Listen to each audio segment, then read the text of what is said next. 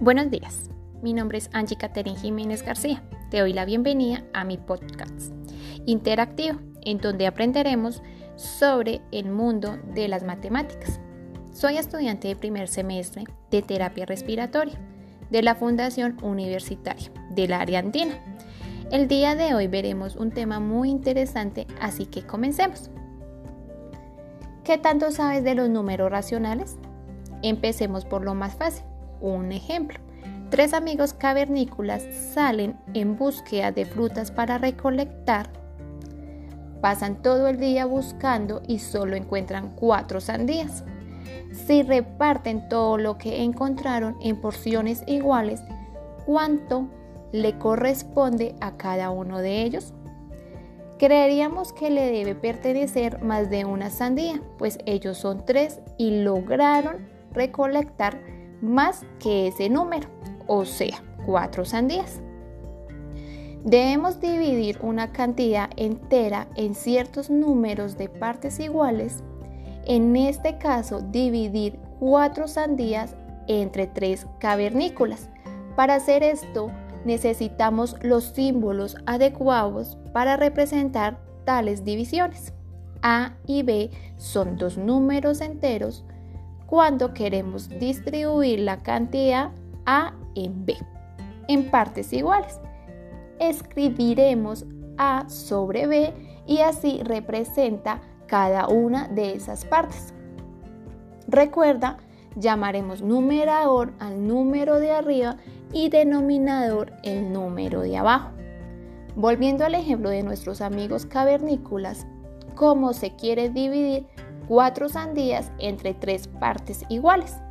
Representamos cada parte con la, con la expresión que podemos leer simplemente 4 sobre 3.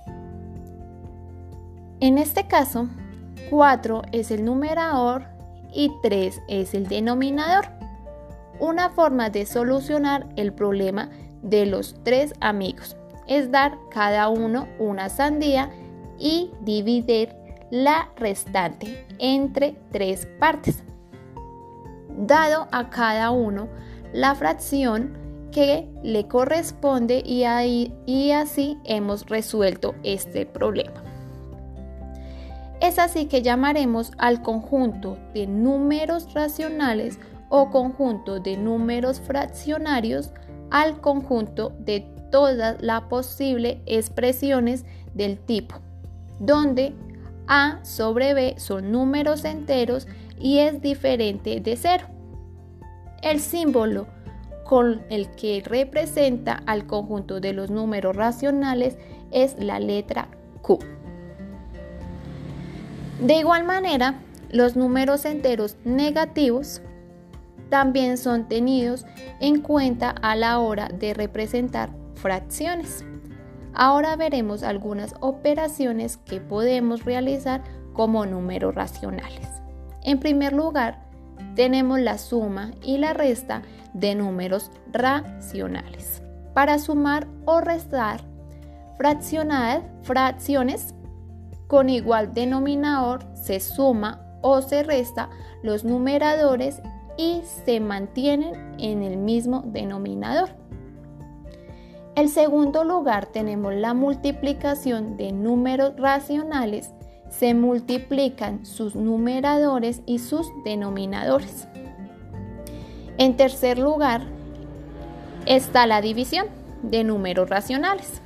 Se multiplica el numerador de la primera fracción por el denominador de la segunda fracción y el denominador de la primera fracción por el numerador de la segunda. Para ser más claro, es una multiplicación en X. De esta manera simple hemos aprendido en qué consiste el conjunto de los números racionales. Muchas gracias por su atención. Hasta una próxima ocasión.